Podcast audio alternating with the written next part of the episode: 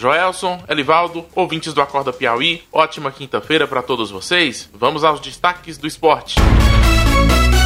Depois de empate sem gols no tempo normal, o Napoli derrotou a Juventus ontem por 4 a 2 nos pênaltis e conquistou o título da Copa da Itália.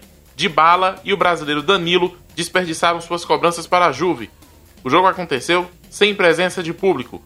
A retomada do campeonato inglês ontem também foi sem torcida e com mensagens de apoio ao movimento Vidas Negras Importam.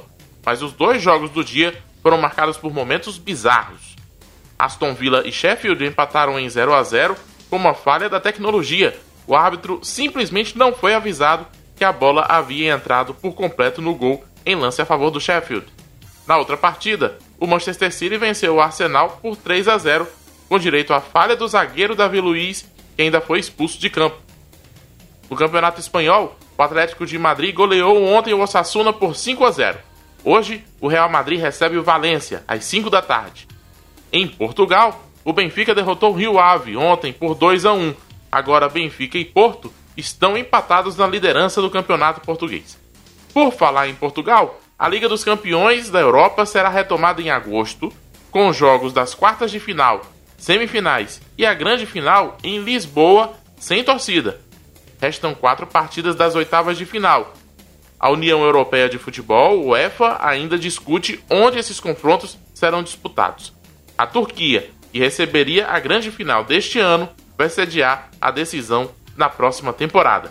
E tem novidade no Corinthians. Oi galera, aqui que tá falando é o Jô. É um prazer imenso estar tá voltando a vestir essa camiseta do Corinthians, no qual eu tenho um amor, uma gratidão e um respeito muito grande. Aos 33 anos, Jô assinou com o Corinthians até 2023.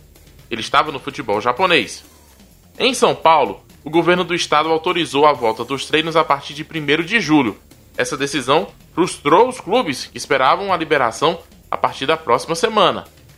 Liberado mesmo está o Campeonato Carioca, que vai recomeçar hoje, com confronto entre Flamengo e Bangu às 9 da noite.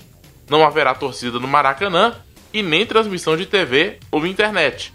Fluminense e Botafogo, que tiveram seus jogos marcados para segunda-feira, continuam a contestar a retomada do torneio e isso ainda vai render muita discussão, inclusive para a reta final do Acorda Piauí. Às 8h15 eu volto.